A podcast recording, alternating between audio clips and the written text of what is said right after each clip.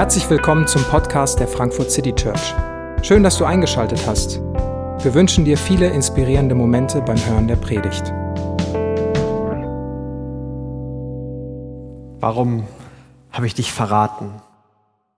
Wie, wie konnte das passieren? Warum hast du dich nicht gewehrt? Was wird jetzt aus all dem, was du gesagt hast? Dunkelheit, Verzweiflung. Mit diesen Gefühlen erlebt Petrus diesen Karfreitag Fragen und keine Antworten, Sprachlosigkeit, Schmerz und Verzweiflung. Das beschreibt diesen, diesen dunklen, dunklen Tag im Leben von Petrus. Das schließt eine Woche für ihn ab, die, die wirklich vielversprechend begonnen hatte. Jesus, der, den er für den Christus hält, den Retter der Welt, den Messias, den, der endlich alles in Ordnung bringt, der hat sich als König gezeigt. Der ist vor ein paar Tagen noch in Jerusalem aufgetreten und hat sich als König und als Retter selbst dargestellt. Er hat dann nicht sofort gemacht, was, was ich dachte, was er tut, aber was nicht ist, kann er noch werden. Er wird uns retten und befreien. Konkret heißt das, er wird die Römer besiegen, Unterdrückung und Leid beenden, uns endlich wieder zu selbstbestimmten Menschen machen, dass wir endlich wieder frei und alleine leben können. Das ist das Böse, das, das Jesus besiegen wird. Jesus wird als König regieren und er, Petrus, wird der, der Fels dieser neuen Gemeinschaft sein, die rechte Hand von Jesus, wenn Jesus regiert. Und dann wird alles anders. Jesus hatte ihn persönlich ausgesucht. Er war voller, voller Leidenschaft und voller Überzeugung. Er war meistens der Erste, der gesprochen hat. Und auch als Jesus mal wieder davon geredet hat, dass er sterben wird, dass das anders kommen wird, als sie vielleicht meinen, ist es Petrus, der sagt, stopp, nie im Leben. Und als Jesus sagt, ihr werdet mich alle im Stich lassen, sagt Petrus, Mag ja sein, dass das für die anderen hier gilt, aber ich, ich lasse dich nicht im Stich. Und wenn ich mein Leben geben muss für dich, da, nur über meine Leiche bekommen sie dich. Dafür hast du mich doch ausgewählt. Dafür bin ich doch hier. Ich bin Petrus und ich werde das nicht zulassen. Ich lasse dich doch nicht im Stich. Natürlich nicht.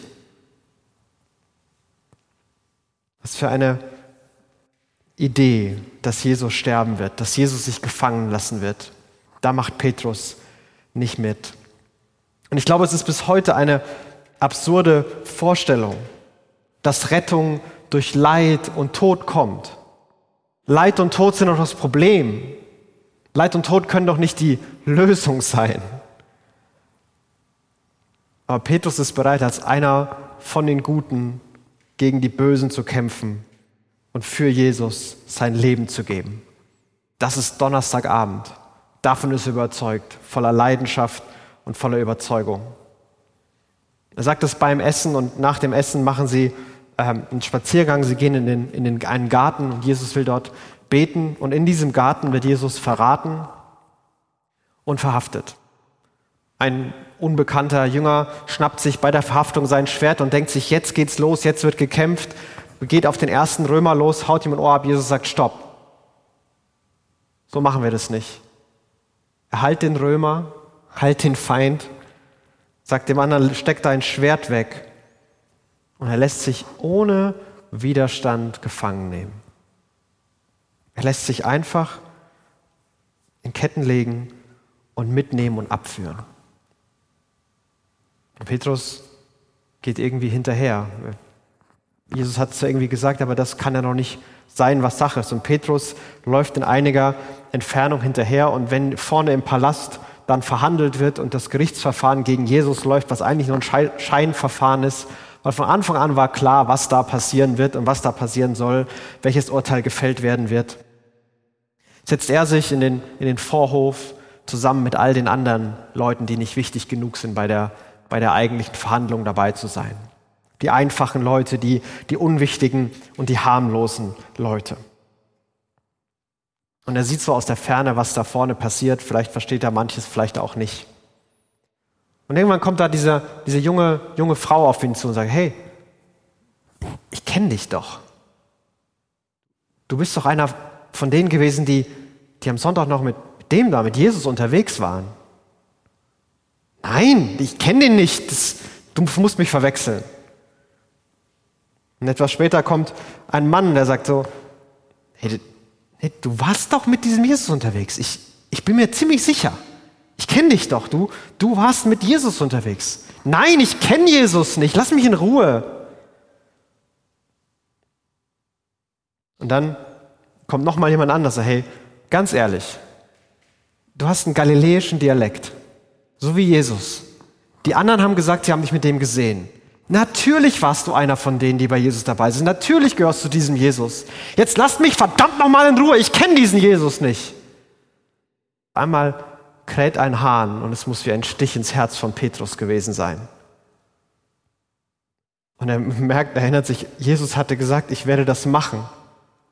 Und dann beschreibt, wird diese Szene beschrieben, dass Jesus sich irgendwie aus der Menge, aus dem Verfahren umdreht und in die Menge schaut.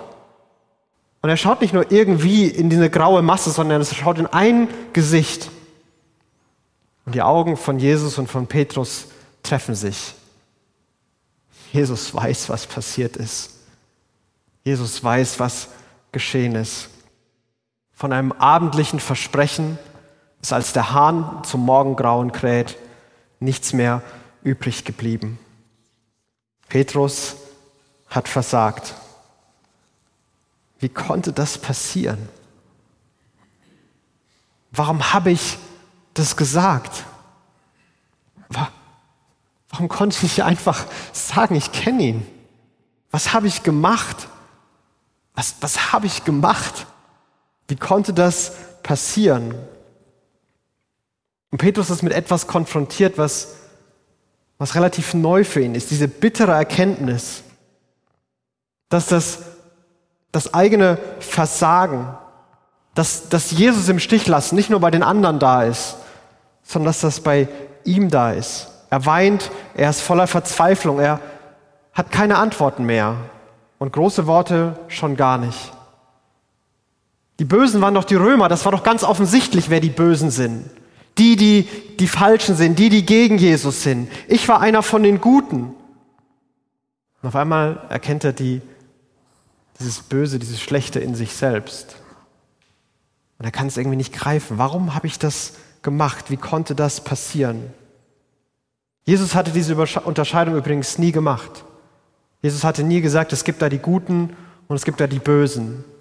Sondern Jesus hatte gesagt, er ist gekommen, um die ganze Welt zu retten, um jeden Menschen zu befreien. Er will jedem Menschen neues Leben schenken, indem er ihn wieder mit Gott, der die Quelle des Lebens ist, in Verbindung bringt. Aber ich glaube, an all die Worte von Jesus denkt Petrus in diesem Moment nicht. Er hat etwas, er hat etwas getan und er sieht etwas in sich, was unverzeihlich ist, was nicht wieder gut zu machen ist. Warum habe ich das gemacht? Diese Frage, die nach die nach Gründen sucht, die irgendwo versucht in der, in der dunklen Suppe zu suchen, ob nicht irgendwas da ist. Vielleicht ein paar mildernde Umstände. Vielleicht, dass man den, den Grund erkennt, um etwas dagegen zu tun und es wieder gut zu machen. Aber irgendwie bleiben die, die Antworten unbefriedigend. Und vielleicht kennst du diese, diese Frage und dieses Gefühl für dich auch persönlich. Hey, warum habe ich das gemacht? Warum habe ich das eigentlich gesagt? Und selbst wenn es Umstände gibt, wo man sagt, ja, ich war hungrig, ich war gestresst, das hat irgendwas mit meiner Biografie zu tun, weil ich da meine Geschichte noch ein bisschen aufarbeiten und verarbeiten muss. Am Ende bleiben die Antworten unbefriedigend. Am Ende bleibt da so eine gewisse Sprachlosigkeit, ein gewisser Schock, wenn man auf einmal das, das, diese dunkle Suppe in sich selbst äh, erlebt, die nicht greifbar ist, die nicht so definierbar ist, die nicht so gut beschreibbar ist, die man nicht erklären und greifen kann. Aber wir stellen diese Fragen. Wir stellen diese Fragen immer wieder, weil wir endlich eine Antwort suchen. Wir stellen sie, wenn wir Tragödien und schlimme Geschichten von anderen hören. Hey, wie kann Menschen nur sowas einem anderen Menschen antun? Wie kann man sowas machen?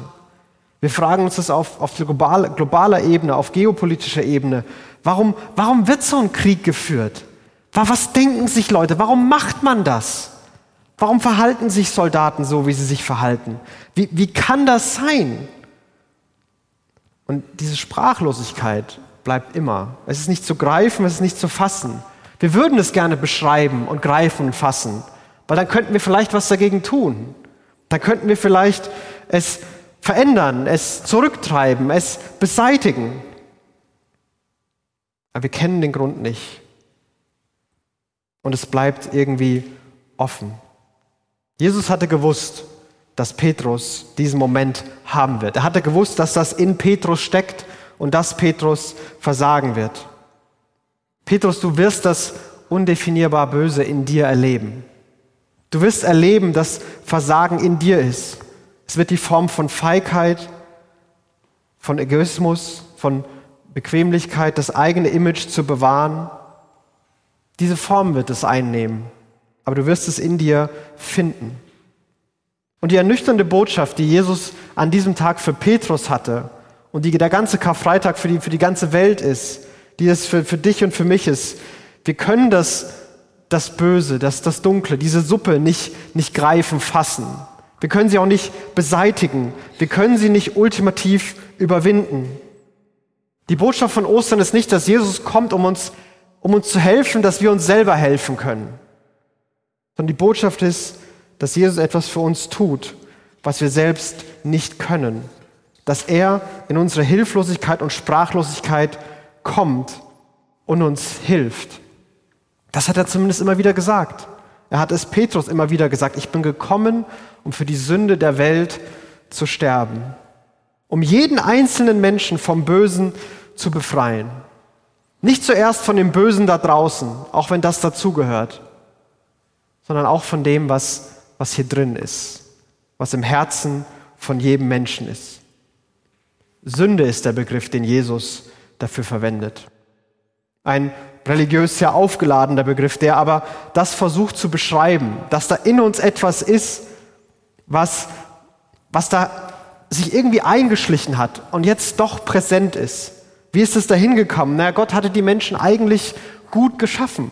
Und deswegen haben wir alle diese guten Ambitionen, diese guten Ziele, diese guten Wünsche. Alle wollen die Welt besser machen, das, was sie eben für, für besser halten. Wir wollen das Gute. Und wir sind auch sehr wohl in der Lage, hier und da viel Gutes zu tun. Und trotzdem gibt es auch diese andere Seite in uns.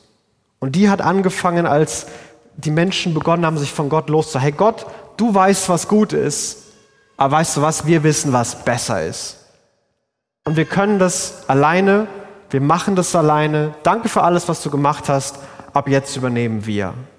Und wir treffen unsere eigenen Entscheidungen, setzen unsere eigenen Werte, treffen unsere eigenen Urteile und Bewertungen. Und ganz unbemerkt und ungewollt ist dadurch etwas in uns gekommen, was sich gegen Gott stellt gegen das Gute stellt. Es ist ungreifbar, undefinierbar. Es ist nicht zu fassen. Es zeigt sich mal mehr, mal weniger. Manche kämpfen dagegen an und versuchen es so gut wie möglich zu unterdrücken und sich so gut wie möglich aufs Gute zu, zu fokussieren. Und bei manchen Menschen scheint es, als würden sie dem einfach freien Lauf lassen und so viel wie möglich davon an ihre Umgebung weitergeben. Petrus erfährt das hier ganz persönlich. Das Problem ist auch bei ihm. Und die Diagnose von Jesus ist wirklich brutal. Jesus sagt, das Problem ist größer, als wir glauben. Es sind die Römer, die sind Teil des Problems. Es ist das Leid, das wir sehen. Aber es ist noch tiefer. Es ist in jedem menschlichen Herz. Und es ist persönlicher, als wir meinen. Das Böse und das Leid und die bösen Menschen sind irgendwie die da. Aber Jesus nimmt da sein, seine rechte Hand, Petrus, und konfrontiert ihn und sagt, das ist auch in dir. Und Petrus erfährt es. Jesus wusste es die ganze Zeit. Und Petrus macht die Erfahrung. Und diese Erfahrung, die wird im, im, im Tod von Jesus uns allen verdeutlicht, uns allen vor Augen geführt. Es nimmt uns die Illusion, dass wir das alleine können, dass wir das Böse beseitigen können, dass wir uns selber retten und verbessern können. Keine Disziplin der Welt, keine Erkenntnis der Welt, kein Kurs der Welt kann das tun. Es ist eine Illusion, dass wir es selber lösen können. Das ist zumindest die Diagnose von Jesus und was er uns durch den Kreuzestod vor Augen malt. Das ist eine schmerzhafte Diagnose.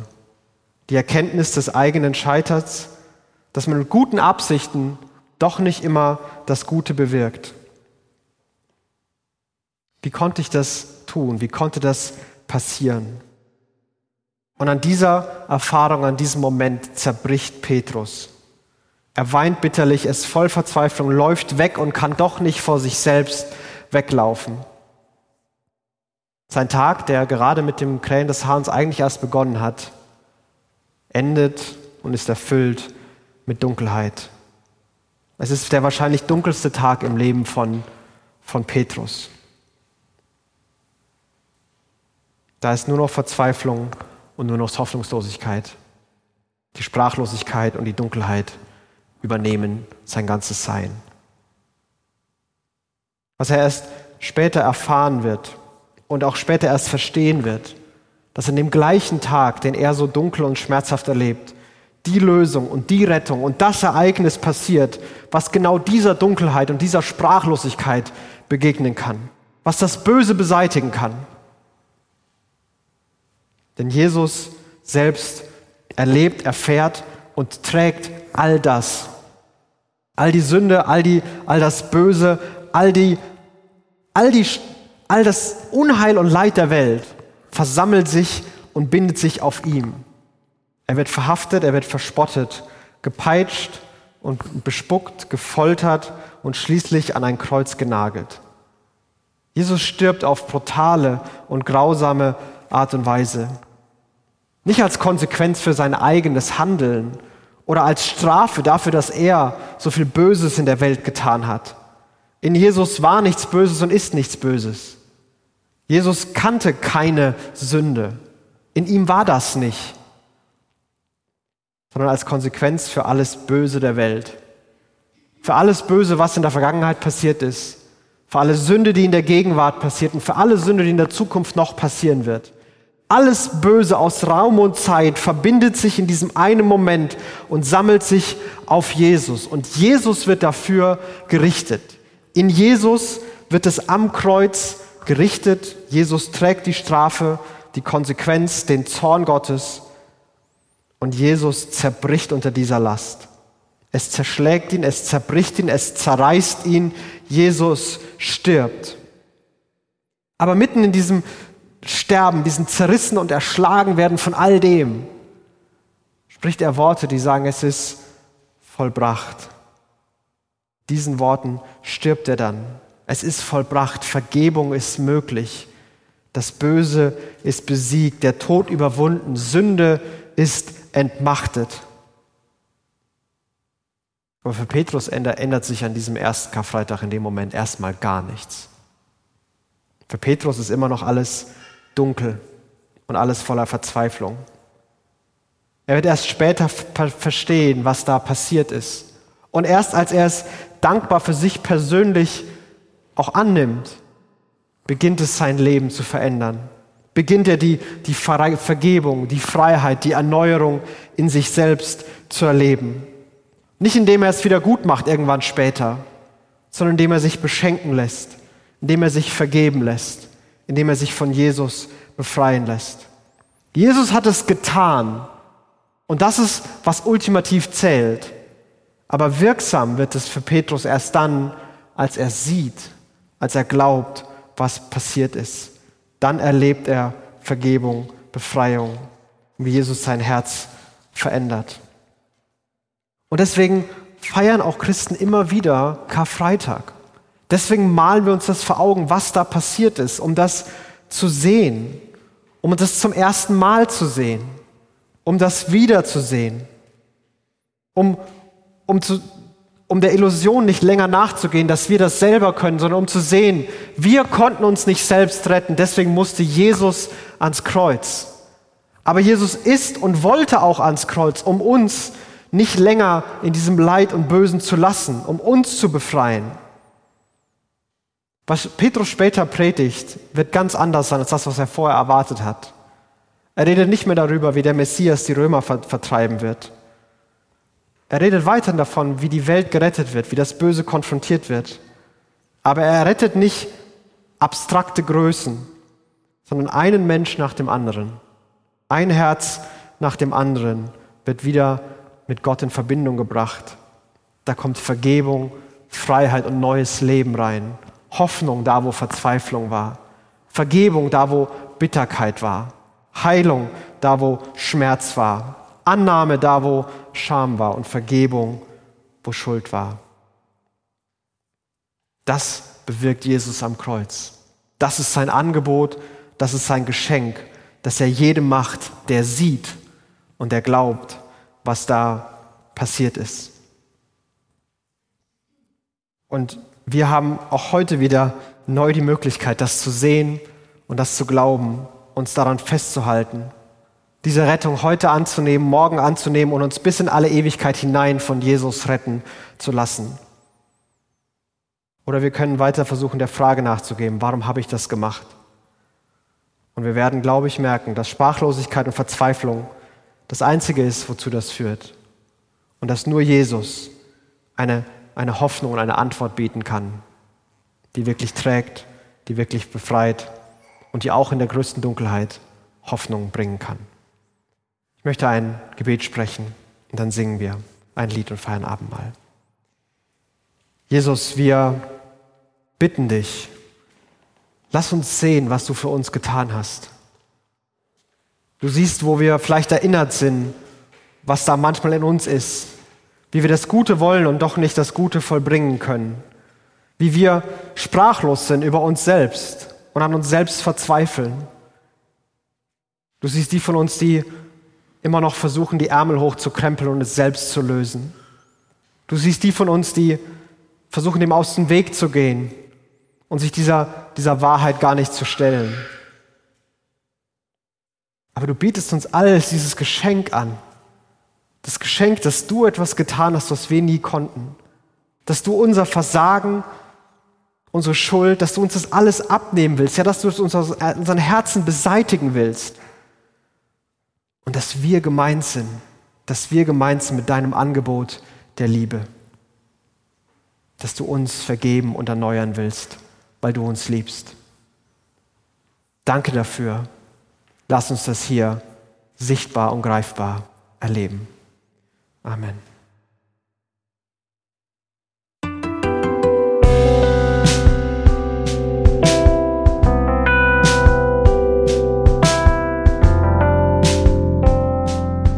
Wir hoffen, die Predigt hat dich inspiriert.